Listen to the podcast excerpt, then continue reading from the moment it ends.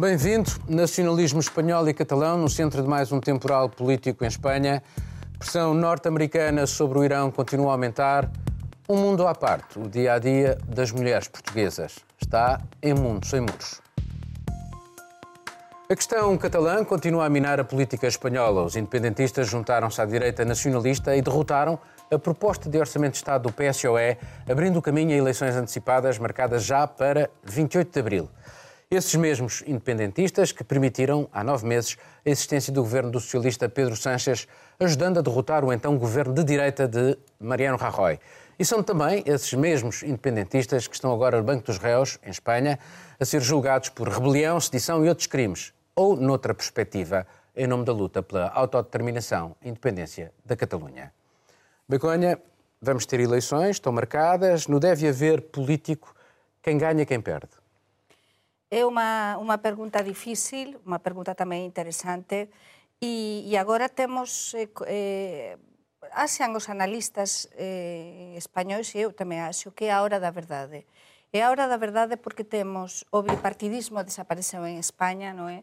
no último ano e temos agora mesmo uma, agora mesmo unha serie de partidos, como son o Partido Socialista, que as últimas sondaxes dan como gañador das eleições, mas sem capacidade, mas, sim, capacidade com 25%, muito pouco, 24, 25%, a continuação, o Partido Popular mais fragmentado do que nunca, a continuação teríamos a Ciudadanos, depois Podemos en cuarta posição e depois Vox de extrema direita. Portanto, temos cinco forzas políticas, o nunca visto en España, que están moito igualadas nos votos, portanto, non se sabe aínda si con esta convocatoria de lesoes anticipadas, a que se viu obrigado o Pedro Sánchez onte de mañá a convocar, eh, que que vai gañar?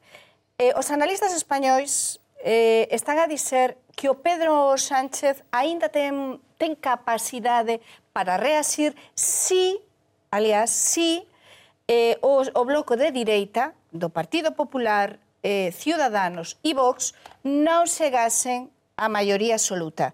As sondaxes que os sitúan a beira da maioría absoluta, unha outra os sitúa en no 51%. Por tanto, temos moito pouco tempo para pre-campaña e campaña, porque lembremos, 28 de abril estáse a quase, e Eh, Pablo Casado, líder do Partido Popular, ten pouca marxe de maniobra. O Pedro Sánchez tamén. E, alén de todo iso, os últimos dados de paro, de desemprego en España non foran nada bons, con máis eh, 200.000 persoas no desemprego, e a manifestación tamén da Praza de Colón de toda a direita eh, non teve, aínda que foi moita xente, temos de recoñecer que esteve lá moita xente, mas non tanta xente como se esperaba. Portanto, está tudo neste momento, Paulo, en aberto. Uh, Juliana, quando olhamos para isto, aquilo que provocou este tumulto político foi a questão da Catalunha, que já vem de muito trás. Eh, este momento da verdade, como eh, falou a Begonha, não vai resolver o assunto, ou vai? Achas que com estas eleições que se resolve a questão da Catalunha, o irredentismo de catalão e uh, espanhol, achas que isto vai tornar finalmente haver uma solução? Não, é elef... a questão da Catalunha é o elefante na sala na, na, política espanhola nesse momento e há muito tempo. É, se nós pensarmos desde 2011, essa é o que a terceira, a quarta vez que nós temos eleições antecipadas em Espanha, é muito sério isso. E mais uma vez nós corremos o risco de haver eleições e não ter uma definição, como a Begoia bem disse, está muito fragmentado e novamente. É, por que, que o Sánchez subiu ao poder? Os independentistas catalãos achavam que, basicamente, com, como estavam com dificuldade de trânsito com a direita, seria mais fácil tentar algum tipo de negociação com os socialistas. É, não deu certo. Mas, não, mas, não, mas a questão, a questão muito... Deixa-me só dar um, Sim. um... A verdade é que houve uma série de leis que foram colocadas pelo Rajoy contra a Catalunha, entre aspas, eh, que foram retiradas pelo Sanches. A proposta de Orçamento Geral do Estado previa uma série de investimentos Mas não foi considerado o suficiente por esses independentistas, tanto que foram exatamente eles que inviabilizaram o governo e é muito provável que é, a mar... se mesmo os socialistas é, vencendo as eleições com uma margem muito pequena, eles vão continuar reféns dos independentistas catalães. Então, assim, é basicamente uma, uma situação que a margem vai continuar muito pequena, é, é uma sensibilidade que continua divididíssima. Eu estive em novembro na Catalunha para fazer uma reportagem e é, é interessante ver como é um assunto que dividiu muitos espanhóis, porque nós temos, de um lado, é, as pessoas na Catalunha que se acham traídas por Madrid, se acham traídas pelo governo espanhol, e do outro lado tem, tem o resto do país que, de uma certa maneira, considera que é uma traição por parte dos catalãos. Então, não me parece que, de maneira alguma, isso vai se resolver. Uh, não deveria também ter havido por parte agora destes independentistas? Sabemos que uh, o líder do Podemos foi falar com eles à cadeia, no sentido de aprovarem o Orçamento Geral do Estado, para depois poder haver mais passos num processo qualquer. Uh, não deveria ter havido também por parte deles alguma procura de compromisso, uh, porque o risco que há agora é que a extrema-direita chegue uh, ao Parlamento Nacional, já está na Andaluzia, e está na Andaluzia também por causa da questão catalã. Sim, porque eles cavalgaram essa onda. Hum. Há aqui muitas coisas. De facto, para os independentistas uh, catalãos, havia uma exigência muito alta uh, em relação ao governo central de Madrid e do Pedro Sánchez. Pedro Sánchez uh, fez uma proposta de 2 mil milhões uh, de euros suplementares de, de apoio a Catalão e fiz também uma proposta de figura uh, tipo mediadora, não sei como é que se Relator. Relator, exatamente. Foi muito polémica. Ficam os, os independentistas. Foi motivo para a manifestação, aliás. Exatamente, mas foi, uh, o que quer dizer com isto é que os independentistas iam, iam ser, uh, digamos, de uma certa forma, refém dos partidos socialistas, pelo menos podiam, podiam ter medo disto. Agora, ao mesmo momento que começa o o, o julgamento político, uh, e concordo lá com Miguel sobre isto, uh, que são prisioneiros políticos, uh, catalães. Eles assumem como prisioneiros Exato, políticos. Estou a assumir assim e acho que, de facto, estamos nessa, nessa, nesse contexto. E acho que é no mesmo momento que aconteceu isto. Portanto, há coisas muito fortes lá atrás. De facto, o que é, que é perigoso, e tu colocaste em questão de, de perigo, agora são eleições em Espanha logo antes das eleições europeias vai ser muito complicado também uh, ter aqui uma Espanha pró-Europa bem, bem colocada e nós temos do outro lado nacionalistas uh, uh, acusados por nacionalistas uh, por Edor. Portanto, são situações muito complicadas. Miguel, esta situação não continua só a favorecer os extremos. O extremo catalão de independência de Pronder e o extremo nacionalista que neste momento é representado pelo Vox, que já tem, uh, vai entrar nas eleições uh, para as Cortes Espanholas com mais de 10%. Não, infelizmente não. Não favorece os extremos. Aliás, acho que está a fazer com que o centro, grande centro em Espanha, esteja a atravessar um processo de venezuelização da política. No momento em que o líder do PP, do maior partido da oposição, porque Sánchez ainda é presidente do governo, diz que o presidente do governo, que Sánchez, não tem legitimidade para exercer o seu cargo, em que diz que uh, o acusa praticamente de alta traição em público, estamos numa situação que parece uma réplica uh, espanhola de um Guaidó a dizer que o presidente não é legítimo e acusá-lo de alta traição. E, e, e, isso é de facto muito grave, porque este tiro pode sair pela culatra e não vai ser só beneficiando os extremistas, ameaça pôr a Espanha no, na trajetória de muitos países europeus que se radicalizam, porque o discurso do PP já não é um discurso moderado há muito tempo. E as concessões a que Sánchez estava disposto não vão suficientemente longe para, pelo menos, 4 milhões de pessoas que vivem na Catalunha que querem ser independentes. E este, esta, este movimento uh, não vai morrer. A minha avó, que nasceu na Catalunha, por acaso morreu, morreu ontem, era uma independentista convicta. O tio dela esteve na prisão como republicano e independentista, mas o movimento não morre. As pessoas podem morrer, podem ser presas, e pego nas palavras da, da Marilyn, presos políticos, de facto, porque vai-se negociar com eles à prisão.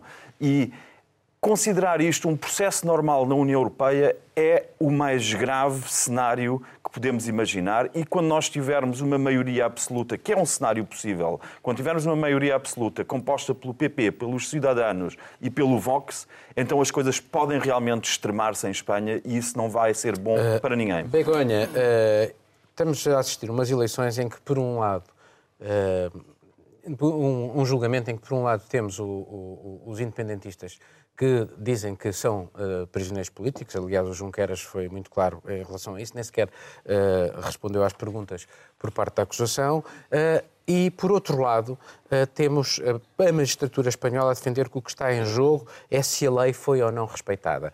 A Constituição Espanhola é uma Constituição democrática, foi aprovada em 1978 por uma larguíssima maioria, até Isso. mais de 90% na Catalunha. Não há, enfim, eh, relatos propriamente de, de, de, ser um país numa deriva autoritária. Um, ehm, própria o governo de, de Pedro Sanches criou uma espécie de secretária de Estado para tratar da questão da imagem e eles socorrem-se do Tribunal Europeu dos Direitos do Homem, do Freedom House, para dizer que Espanha é uma democracia. Portanto, eh, este, esta questão também vai pôr em causa, eh, vai, vai pôr a justiça espanhola no banco dos réus se, de facto, uh, uh, o desfecho disto uh, não for no âmbito de uma democracia, porque eles já disseram que vão recorrer para o Tribunal Europeu dos Direitos do Homem. Portanto, será julgada a Justiça Espanhola e aquilo que a Justiça Espanhola decidir em relação a este caso. Há muita coisa. Citaste e enumeraste muita coisa en todo este en todo este proceso, Paulo, claro. Primeiro, a justiza, a justiza española neste momento e, e dixeste e adiantaste, eh, todo o mundo número uno, número un, eh, a justiza española, todo o mundo está a ollar para o, Supremo Tribunal de Justiza neste momento. Tivemos xa dos causas, dúas causas esta semana.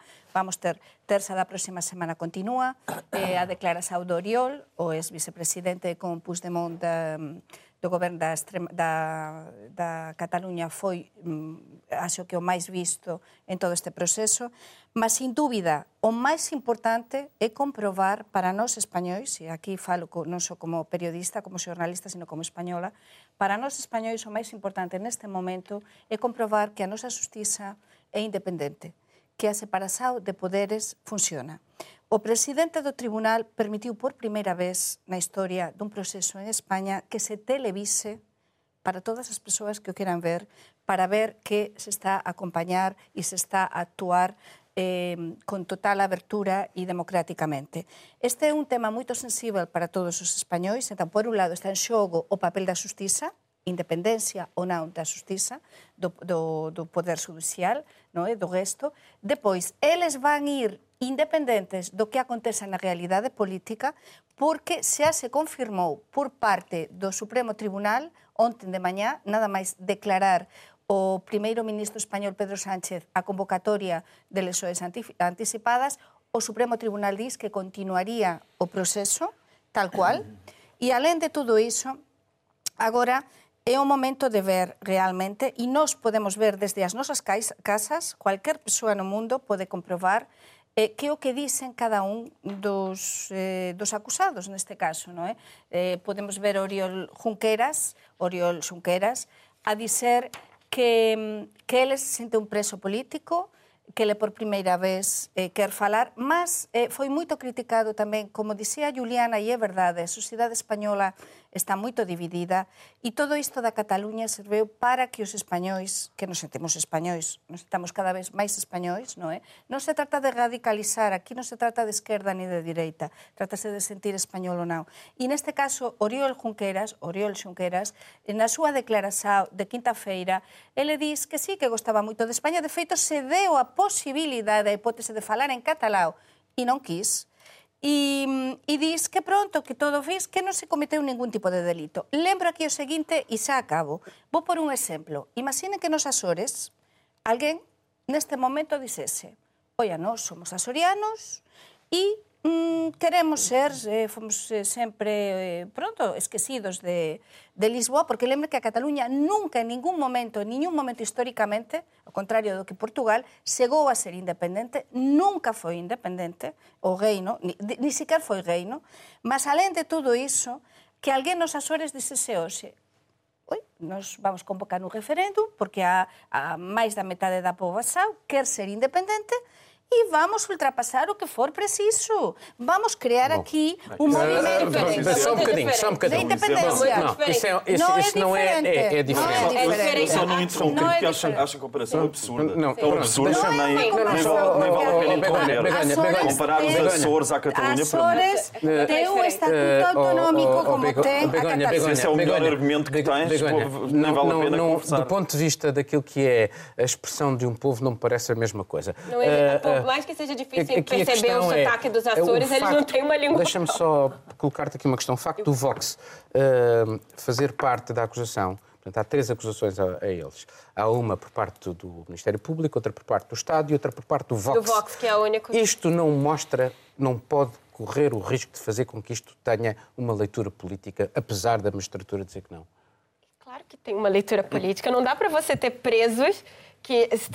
Porque, para começar, vamos ao processo A deles. Eles extrema-direita foram- quer cavalgar isto. Sim, quer. E Tanto que o Vox foi o único partido que propôs é, um processo em cima. Mas a questão toda é: essas pessoas foram processadas em cima de uma legislação que foi criada por um tempo completamente diferente. Quando se fala nesse tipo de rebelião, de traição, essa legislação foi feita para a época que tinham se golpes de Estado com canhões e não foi o que aconteceu. E esse é um argumento da defesa, que é justamente isso, não foi para violência. E muito mais, o fato de do julgamento ser televisionado, eu não acho que fortalece em nada democraticamente, porque, Por pelo contrário, porque só parece que você está aumentando um show de horrores. Não porque muda aquilo a substância. não muda a substância. Quantos, co- eh, porque quantos constitucionalistas, quantos, quantas pessoas são capazes de compreender o que está acontecendo ali? Vai E, virar um desculpa, teatro. E a justiça espanhola já cima ficou daquilo. totalmente desacreditada no Depois de momento em que Puigdemont- Puigdemont, no Puigdemont, momento em que. Puigdemont não foi entregue à, à- à- justiça espanhola, a justiça espanhola ficou desacreditada Mostra que os outros países por ser. euro- É Porque um dentro da um União. Eu ainda agora quero ouvir a, a, Marilyn, se não se importam. Uh, Marilyn, o quê? uh, precisamente sobre isto, a questão da violência. A questão uh, da violência é indispensável para caracterizar o delito de rebelião. É difícil imaginar que houve uh, fomentar que, uh, de- de- por parte de- dos independentistas de uma rebelião. Uh, portanto, e depois que desta questão, desta questão que, o- que- que foi aqui uh, o Miguel trouxe, da maneira como a própria justiça alemã não considerou E a belga. E belga. não considerou que havia eh, condições para extraditar o, o Puig- Puigdemont, eh, isto eh, não, não está já um bocadinho minado. E mais, isto não vai ajudar a minar a campanha eleitoral para o dia 28. Não vai ficar tudo preso neste julgamento? É tão, é tão eh, complicado que, se bem percebi, li algumas coisas rapidamente sobre isto, mas que diziam que o o- a justiça que está que está a julgar o, o processo dos independentistas estava a deixar cair ahm, a noção de, de rebelião, que pode dar até 25 anos de prisão para os, os, os independentistas, para eh, focar-se na sedição um, que era uma outra forma de condenar, e a- ali as penas são até uh, 12 anos de prisão. Um, mas por, por ser difícil, justamente, uh, de impedir, do ponto de vista da justiça uh, de Madrid, uh, impedir o avanço e a continuação do, do independentismo em, Catalão, em Catalunha, um, ir pela via da sedição que uh, pode ser, de facto, considerado. Era uma maneira da justiça dar a volta a isso. Agora, eu não me lembro, e também é complicado porque que a Vox aqui está está a ser a acusação civil. Uh, não sei qual é o processo que, que, que leva este partido ainda muito pequenina uh, a ser É uma acusação. tribuna, é uma tribuna para aproveitam isso Sim, para, sim, mas não para- sei porque que são eles que estão a fazer isto. Eu não percebi. Pronto. quiseram. Porque Podem- quiseram. elas Quiseram, são os únicos, Podem fazê-lo, porque quiseram. podem fazê-lo. Ok.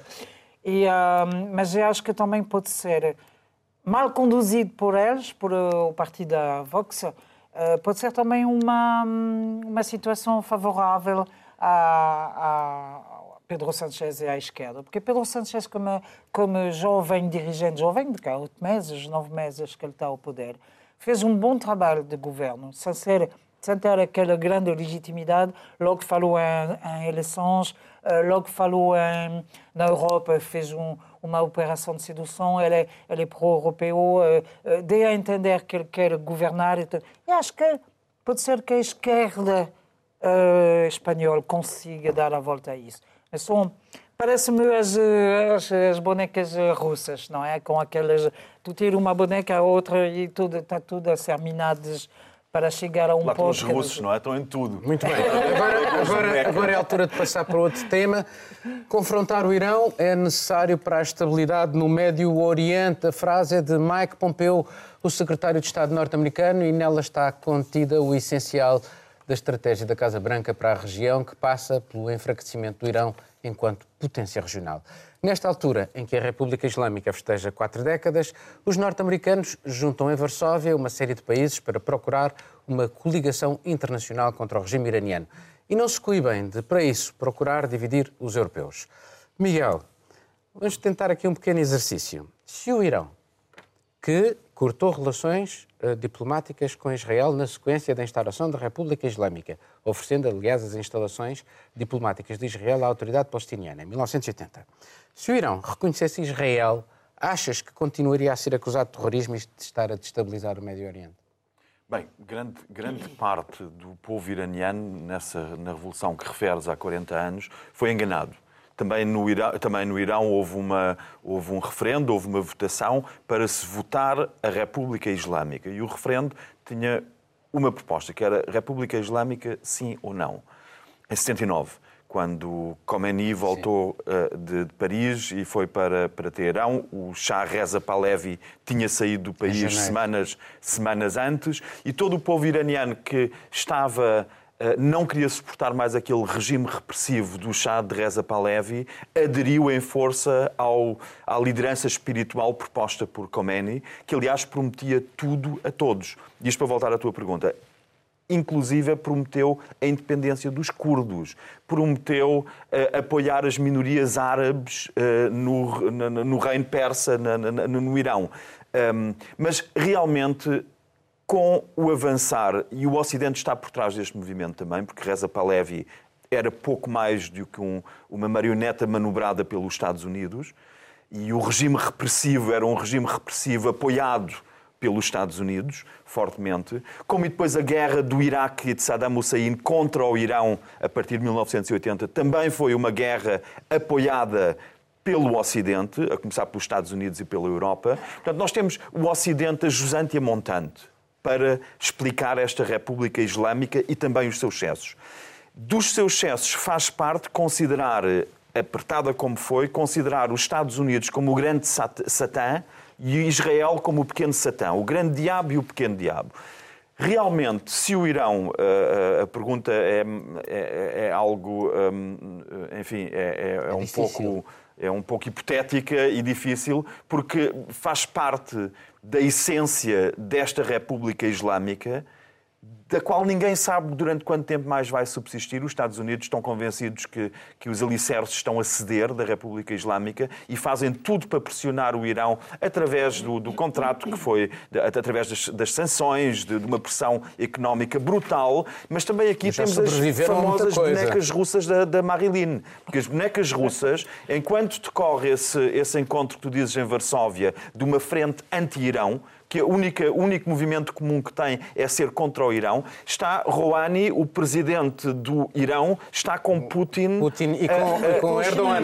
E, e, com os chineses em Sochi. E as bonecas russas são muito grandes e estão muito bem armadas. E os Estados Unidos sabem disso e sabem que o forçar uma mudança de regime, que é claramente o objetivo no Irão, não só tem neste momento a oposição da Rússia, como tem a oposição da União Europeia. Daí que Mike Pompeo, em Varsóvia, enquanto estava a, a, a, fustigar uh, o, o, Irão, mencionou explicitamente o Reino Unido, a França e a Alemanha que estariam a minar as, o esforço norte-americano para Ora, pôr um regime novo Justamente, o Pompeu fez uma, um pequeno périplo europeu e foi aos países que são mais eurocéticos. Hungria, uh, Eslováquia, e, e, e, depois Polónia. Não deixa de ser curioso, Begonha, porque ele na Hungria disse que a Rússia está a querer dividir a NATO. Eh, estas atitudes dos Estados Unidos não visam também destruir a União Europeia, dividir a União Europeia, ao contrário daquilo que ele uh, vem a pregoar? Eu penso que a União Europeia agora está com tantos problemas dentro que todo isto non vai dividir máis a Unión Europea. Nos na Unión Europea agora mesmo, Paulo, temos tantos problemas para comenzar con o Brexit que aínda no día isto é a saída no día 29 de marzo e aínda non sabemos o que vai acontecer. O Brexit este é o caso, problema menor este é un problema menor, é un problema enorme para toda a Unión Europea Mas neste o resto momento. tudo. Mas alén de todo iso, a situación de cada país coas políticas nacionais, o que estamos a comentar de España, é que nós, como españois, nos sentimos que non ollamos máis alén do que o noso, porque imaginen como nos sentimos os españois con todo o que está a acontecer agora, con o xulgamento, no, con non, todas as lesións. Mas, neste caso, de... neste caso non estou a sair. O que estou a dizer é que eu penso que non vai fragilizar máis a Unión Europea do que está a Unión Europea. E que neste momento, se callar, a Unión Europea, noutro, en cualquier outro momento, estaría a, ollar con máis atenção, estaría a tentar procurar unha solução, ainda que se chegase tarde é como uma tantas. solução, que é aquele instrumento para contornar as sanções norte-americanas, que ainda não mas- se percebe muito bem como mas é que funciona. Mas, nós sabemos muito bem que é o que se vai facer porque estamos noutras coisas, porque estamos a ter unha senda con tantos asuntos internos da, da Unión Europea que é normal, cando un ten moitos problemas en casa, non pode ollar, Paulo, moito máis alén e temos de ser totalmente sinceros con isto. Mas a questão do Médio Oriente é, é, É preocupantíssima. não, é central para a União É Europeia. central e Não- para o mundo. Pode E afetar mundo. profundamente a Europa. Para todo, para comenzar até pelo tema do, do, do petróleo e, e por todo, e pelo, pela orde mundial. Mas estou a falar com total sinceridade o que eu acho, não é? Uh, Juliana, quando os Estados Unidos saíram do acordo, já falámos aqui várias vezes sobre o acordo, uh, eu estava a tentar perceber esta posição norte-americana e tenho alguma dificuldade. Porque se o objetivo é pressionar o Irão a renegociar o acordo, para, uh, é porque consideram que o regime tem legitimidade para depois o implementar. Ora, se isto é assim, porquê é que saíram do acordo? E se é para fazer eh, o, o regime eh, cair, eh, se calhar precisariam da Rússia e da China. Que não tem. Que não tem. Portanto, tudo isto parece-me uma encenação, se calhar, eh, em que a única pessoa que ganha é o Netanyahu, que foi passear-se, mostrar-se ao líder, junto a líderes eh, árabes que não reconhecem o Estado de Israel, que a única coisa que têm em comum, como o Miguel disse, é que todos têm um pavor enorme do, do Irão xiita. Acho que é uma leitura fantástica disso, porque essa cimeira, é, primeiro que ela pegou de surpresa é, os líderes europeus, ela foi anunciada pelos Estados Unidos Mas e, ninguém lá e de- ninguém, e ninguém de topo foi, tirando desses países eurocéticos. E aí já começa, onde vamos ter essa, Euro- essa cimeira Europa, Estados Unidos? Ninguém queria sediar também. E aí, enfim, Varsóvia, porque era uma opção óbvia, ou era Hungria ou era na Polônia. Enfim, basicamente fizeram em Varsóvia e nenhum dos governos europeus mandou um oficial de alto Mogherini não nível. foi? Não mandou oficial de alto nível. Assim, é, de, é muito para baixo. Então já tem um sinal aí. Para não ser completamente esvaziado, os Estados Unidos tentaram transformar a cimeira, em vez de ser discutido o Irão, porque alguém lembrou a Casa Branca que seria cada vez mais acentuar as posições diferentes que Europa e Estados Unidos têm em relação ao Irão. Então, para não ser um flop tamanho, eles resolveram incluir a questão da paz no, Oriente, no Médio Oriente, mas todo mundo sabe que era o assunto principal.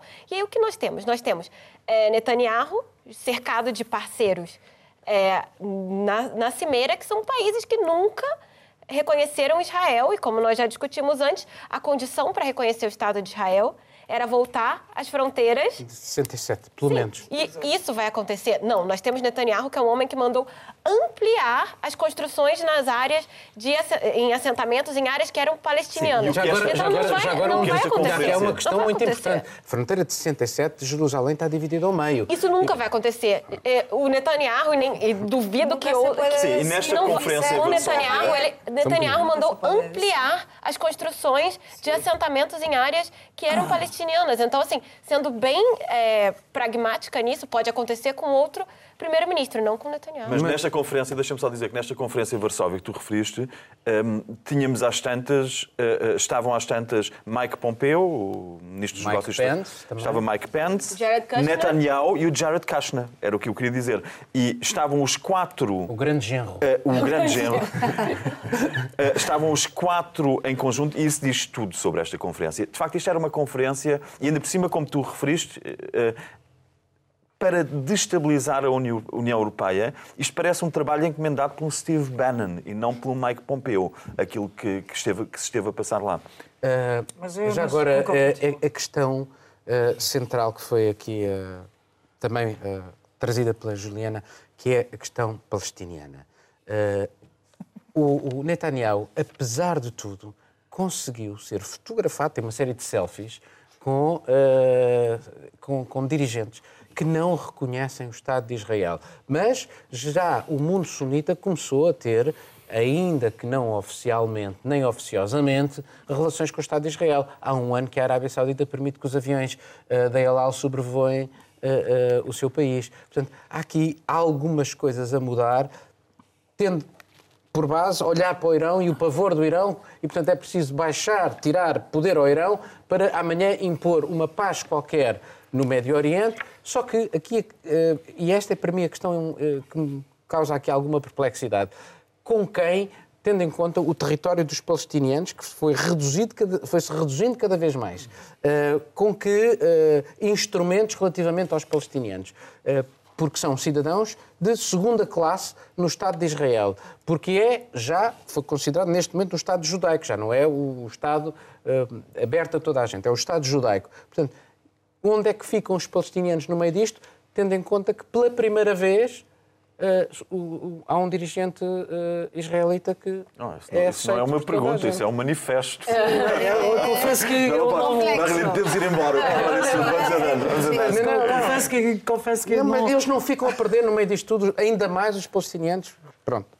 Os palestinianos, palestinianos. Eh, eh, fico com a ideia que era sobre eles, mas eh, afinal ninguém está a falar deles, portanto uh, vão, vão ser os últimos. Nós temos muitas coisas, aqui temos o Iêmen, temos a Arábia Saudita que, que está a dizer que vai reconhecer a Palestina. Há coisas que estão a mexer também. O poder do Irã naquela zona assusta todos os outros, não é? Porque, de facto, a, a guerra na Síria está, está a acabar, a guerra, o conflito contra, contra Bashar al-Assad e os, os, terroristas está a acabar. Uh, e há uma redistribuição aqui dos poderes que está a acontecer. O poder do Irã aqui nessa zona é forte. Toda a gente tem medo do, da força do, do Irã nisto. Portanto, os americanos, os russos, os chineses e os europeus no meio estão a tentar fazer que isto não seja de, a, a, novamente uma outro tipo de guerra. Que, o Irã está a dizer nós temos que aguentar dois anos até a eleição do, do Trump. Temos que aguentar. São capazes de aguentar? Não sei. Trump vai ser reeleito também, isso é um, um grande incógnito. Se Trump é reeleito para o Irã é muito mal e o desequilíbrio na região volta a ser, volta a ser na mesa. Agora, no, nas minhas próprias palavras, não falei da Palestina, porque neste momento não sei se, se de facto alguém está a tomar conta não, da Ninguém Palestina. liga para. Mais uma não. vez, é, foram os mais. Penso, mais uma vez foram os mais que prejudicados, que são. Que a, a, situação na faixa de Gaza, as pessoas ignoram agora. Ninguém, ninguém toca, mas antes era um assunto que era muito popular. Nós temos. Agora se fala muito da, da questão da Síria e nunca se resolveu a questão da Palestina. Nós simplesmente vamos trocando de áreas em que há preocupação com o conflito. Iêmen, um bocadinho de vez em quando. É Segundo os interesses e a agenda internacional nomeadamente dos Estados Unidos e da Rússia, mas os Estados Unidos também têm muito muito a dizer em isto. E é verdade, os, os palestinianos os grandes esquecidos. Mais uma vez, se o Irão reconhecesse, era a minha primeira pergunta, o Estado de uh, Israel provavelmente isto tudo teria outro caminho. Bom, vamos para o último tema. Em Portugal, o mundo ainda é dos homens. De acordo com um estudo divulgado esta semana da Fundação Francisco Manuel dos Santos, as mulheres portuguesas vivem num país que lhes é desfavorável, desde a partilha de tarefas no cotidiano de um casal até à remuneração salarial. Nesse vasto estudo, o retrato das mulheres em Portugal mostra ainda como a violência doméstica ou de género é marcante, sendo a segunda causa de divórcio. Mudar mentalidades parece ser uma urgência, mais a mais porque o estudo aponta 180 anos até poder haver em Portugal uma divisão igual das tarefas domésticas entre um homem e uma mulher. Begonha, ficas surpreendida com, a, com este estudo? O resultado deste não. Estudo? Não fiquei surpreendida. Parece-me um ótimo estudo, um, um ótimo estudo que todos devemos ter conosco e, nomeadamente, os políticos deveriam ter coeles, todos os políticos de todos os partidos, políticos e políticas, e tamén as persoas coñecer as persoas na rúa, coñecer este, este estudio, porque realmente é preocupante o que está a acontecer na sociedade portuguesa. Eu posso acrescentar unha coisa aquí a isto, e é que este estudo foi feito, unha das persoas que fixeran foi unha investigadora da, da Cataluña, unha investigadora española, que unha das coisas que diz nunha entrevista que se publicou no Observador e que se pode ler, é precisamente que o que máis lle sorprendeu a ela cando estaba a facer o inquérito, estamos a falar de 2000 e tal mulleres sí. que se entrevistou, é precisamente que as coisas aínda están pior do que en España. É dizer, no meu país há moita desigualdade entre homes e mulleres, non vamos pensar que o meu país é perfeito, ni moito menos, há moito por facer, mas ela dicía, é que aínda é pior, é dizer, aquí, a brecha salarial é moito maior. As mulleres en casa son moito menos apoiadas, en, moito, en, en, mas, moito me, en... mas menos, con menos remuneração, é dizer, a media de remuneración da muller portuguesa é moito menor do que en España. Pois há máis mulleres a traballar en Portugal Moitas máis mulleres desde sempre, desde o 74, desde a Revolución. Mas, além de todo iso, para mí, o máis preocupante, non sei o que serán as miñas colegas, é precisamente ver que a muller portuguesa Serasao tras Serasao, e neste caso estamos no século XXI, non é nada apoiada en casa, ou xeralmente, non sei vos eh, se apoian as vosas mulleres, mas non é nada apoiada en casa pelos seus maridos, aliás, ten de traballar, todo o que ten de traballar fora de casa, estamos a falar dunha media de seis horas por día de traballo diario en casa, dar conta dos fillos, serir todo, as limpezas se non tiveren ninguén que faça, e os homens axudan, mas non cooperan. Para mí, a palabra xave, eu digo sempre, é cooperação a labor da muller, o traballo da muller é tan importante como o do home. É dizer, numa casa, o que ten de mudar é a mentalidade. Non pode ser a muller portuguesa a quer xerir ou a ter de xerir, como acontece na maior parte dos casos, tudo porque senão a unidade familiar cai em baixo. Uh, uma das coisas uh, interessantes deste estudo era aquilo que as mulheres mais querem é que os homens as ajudem partilhem, eh, participem. Isso, partilhem. E a, eh, e, a, e a, segunda questão é que as ouçam. Uh, isto foi uh, aquilo que eu fiquei mais, uh, que mais me surpreendeu. mas o que é que retiveste mais importante deste estudo? É, eu acho que me chamou muita atenção isso, de que as mulheres não querem joias, elas não querem sexo maravilhoso, elas querem simplesmente que alguém divida as tarefas domésticas e que escute. Eu acho que isso é fundamental.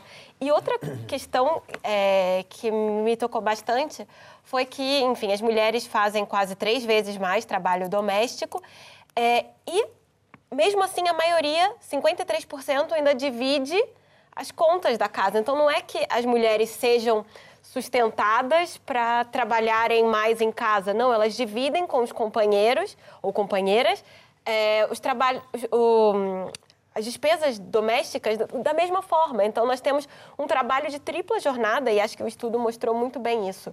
Que nós temos a jornada em casa, a jornada no trabalho, e ainda com os filhos. Então, como mulher, como mãe, é, como trabalhadora. Mas só uma, uma última questão. Acho que também esse estudo se junta muito com algumas, alguns outros dados sobre a mulher que nós vimos em Portugal recentemente.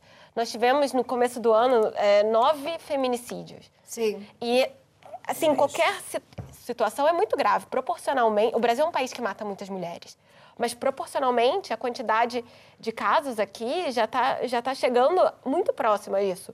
E nós temos também a quantidade de adolescentes que acham normal violência no namoro. Nós temos uma quantidade enorme de adolescentes portugueses que acham que é normal haver violência no namoro. Então, são números que são preocupantes. De, quando se junta a desigualdade mostrada pela Fundação com todos esses outros dados, eu acho que faz um, um retrato muito sério da situação da mulher, que faltam políticas. Não há um papel que nós, jornalistas, devemos ter uh, quando tratamos precisamente estes casos de, das mulheres que são mortas uh, pelos seus companheiros, destes, dos casos de maus tratos. Uh, como é que se pode tratar isto sem estar a estimular isto e dar a ideia que isto é uma normalidade? Não, não é uma normalidade. Como é que isto se faz? Mas é interessante que tu colocas a mim essa questão, porque esta semana foi marcado em França pela história da, da Liga do LOL. Uh, Exatamente. Lot of, uh, lot of uh, e, e, é uma história muito interessante, porque ali no meio. Perversa mesmo. Perverso, porque são jornalistas, jovens jornalistas, que um, há 10 anos atrás eram os geeks Uh, ninguém sabia mexer em Twitter. Parece uma matilha de homens, uma matilha de homens. Em Twitter, não sei o quê. E, a humilhar as mulheres. tiveram um, papel importante porque souberam usar uma nova tecnologia, e a tecnologia que hoje parece normal, os tweets, as redes sociais, mas em relação a, ao mundo de, dos médias, eram mesmo muito à frente. E usaram essas, eh, essa técnica, de, de, em princípio, dos tweets, de, dos recados eh, na, nas redes sociais, para denigrar, de, para, para criticar, humilhar. humilhar e mandar bocas feíssimas às mulheres no abrigo de uma rede que era suposta ser privada, mas que tomou um rumo muito importante. Eram homens de poder e as pessoas visadas eram Uh, eram uh, pessoas, jornalistas, comunicação, relações públicas, pessoas uh, importantes no meio parisiense. E, um, e as, as, pessoas atacadas eram uh, mulheres mas, mas, mas, e homens também, mas reagiram jornalistas. Bem, mas reagiram bem os diretores foram, do foram... jornal, o Libération, uh, pôs na rua sim. imediatamente dois jornalistas que participaram Diz, nessa... Dizem que não sabiam nada e que não, não souberam acompanhar, porque eram, uh, eram um bocado fora da, da, das, dessas tecnologias mas é impressionante como, como foi, foram atacados mulheres que não podiam se defender, porque eram os donos, porque há 10 anos esses jovens jornalistas, que continuam a ser jovens, estão na casa dos 35 anos de idade, agora são donos, o, o jornalistas importantes no, em média, e então as mulheres ficam a ser dependentes do trabalho dessas pessoas. Portanto, é, é uma situação caricata do poder de, de jornalista a, a, a denunciar abusos a Liberação foi, foi um dos jornais que, que mais denunciou abusos contra as mulheres e, eh, de facto, dentro do, da redação havia gente a alimentar essa besta. Uh, Miguel, uh, isto é uma questão de mentalidade, há um grande trabalho a fazer. Uh, o que é que achas? Acho que falta, sobretudo, falta uma coisa, obviamente, que é vontade política para introduzir alterações que. Hum, mudem a situação. E eu tenho duas filhas, duas meninas de 8 e 10 anos, e esse tema é importantíssimo para mim, porque eu tenho a séria esperança que cresçam num país onde tenham hum, igualdade real de direitos. E o problema não é parcelar, não é um estudo, é de facto, como tu dizes, uma questão de mentalidade, porque é toda a sociedade. Nós pegamos na religião, olhamos qual é a religião eh, que vigora como cultura, como mais do que religião praticada, como cultura em Portugal, é a religião, é, é, o catolicismo. E o catolicismo minoriza totalmente o papel das mulheres. Começa por aí. Vamos para a justiça. Olhamos para a justiça e temos permanentemente magistrados, juízes que, eh, como é que se diz, propalam sentenças que são fortemente ofensivas para as mulheres. Olhamos para a economia, temos, mesmo quando se divide as tarefas, aproveito para dizer que eu divido as tarefas com a minha mulher, ambos trabalhamos, ambos dividimos em paridade. E é esta paridade que é importante, porque é esta paridade que é onde falta vontade política, é de pegar, fazer uma lei que se faz em 25 minutos, o draft é muito fácil de fazer, que 50% temos, portanto, a religião, temos a justiça e agora vamos para a economia. 50% dos cargos de administração, supervisão nas empresas cotadas em bolsa, que são os mais fáceis para onde começar, devem ser exercidos por mulheres. Não faltam mulheres para o fazer qualificadas. Aliás, há mais mulheres qualificadas para o fazer do que homens. Portanto, este tipo de medidas que faz com que, eh, Begonha, tu dizias que por vezes as mulheres nem sequer têm, não há divisão de tarefas e não sequer têm ninguém que as ajude a fazer limpezas. Quem é que faz as limpezas em casa das pessoas? São mulheres. São mulheres muito mal pagas, excluídas da economia e a quem só resta fazer limpezas. Portanto, a questão não se resolve criando uh, uma task force de limpeza na casa das pessoas. Resolve-se é- com medidas não, políticas. Não, não é só, eu só peguei num fragmento daquilo que tu disseste, que havia pessoas que não tinham ninguém. Miguel. Não, tu mencionaste que havia famílias onde não havia ninguém para ajudar nas limpezas. Mas quem faz as limpezas em casa das pessoas são mulheres. Assim. É um pequeno à parte. Eu tenho só... muito claro, porque nisso tu e Maceu coincidimos. É dizer, hum. e tu falaste muito bem ben de partillar, falaste moito ben de dividir, nada Paridade. de axudar, porque en casa non podemos dizer unha coisa que a miña mãe, desde que éramos crianças, nós somos tres fillas, e eu agora teño dois fillos, e os meus fillos, cando o meu fillo máis vello dis, de 14 anos, axudo non, Tiago, cooperas. Mm. É dizer, en casa non é axudar, o traballo é de todos. Eu o que me refería é que ese estudo da, da Fundasao, que Tambón explica que, nomeadamente, aliás, nas casas onde non há axuda doméstica, axuda doméstica, como ben dices, moitas desas mulleres que facen, que son mulleres, esa axuda doméstica, ese traballo... chegar só, sí, sí, Begonha. sí, Estamos- mas, estamos a ese, chover mas Aliás, temos, uma expressão, temos uma expressão que é mulher a dias, mas não temos homem a dias. Exatamente, non temos o meia Mas estás de acordo, não escusas de esticar o dedo, era exatamente isso que eu estava a dizer. Vocês estão de acordo? Do Muito que bem. estabas a dizer, é importantísimo que mude tudo em casa, desde casa. E nós, como pais, e mais, temos a Agradeço que obrigação a minha ideia, de mudar a mentalidade também dos nossos filhos. Ok, muito bem. Só uma, Uh, só- uma coisa, não, não podemos ser sempre pessimistas. Eu acho que, de facto, eh, esses debates, essas manifestações, houve eh, mais uma vez uma manifestação em Portugal contra a violência feita, feita às mulheres e, e os, as novas vítimas desde o início da- do ano contra isso. E acho que a polícia está, a polícia está a refletir sobre isto. Os, hum, os magistrados estão a refletir sobre isto. As autoridades estão a falar, a falar disto, há campanhas publicitárias. Acho que todos os níveis têm, têm que entrar nessa guerra e participar. E nós temos um dado que eu acho importante. Não resolve tudo, mas em 1989, há muito tempo atrás, porque houve muito pouco inquéritos em Portugal sobre a questão das mulheres. Há 20 anos atrás. É, em 1999, 49% das mulheres que tinham sido alvo de assédio sexual no local de trabalho eh, admitiam que não, eh, não tinham reagido de, forma nenhuma. Eh, agora, em, mil- em 2015, é uma, um inquérito do mesmo, tipo, eram apenas, apenas 22,9%. Fica um número muito grande, muito grande, mas já é a metade. Portanto, o caminho tem que se fazer, se fazer caminhar. E a verdade é Eu que o acredito- movimento eu Me Too- acredito- o movimento eu Me Too acredito- também acredito- tem desempenhado um acredito papel que temos que formar. muito cuidado, muito cuidado. Queria dizer uma coisa contra as mulheres. E, e isto Contra as na- mulheres, na- no sim, são seguimento, contra. contra as mulheres, no seguimento Concordo. daquilo que a Begonha disse, há uma socióloga portuguesa muito conhecida que dizia que, de facto, o papel das mulheres hoje em dia é muito difícil, e fala das filhas dela, tem um papel muito difícil porque já não têm criadas. Já não têm criadas. Ela escreve isto numa crónica, num jornal, não têm criadas.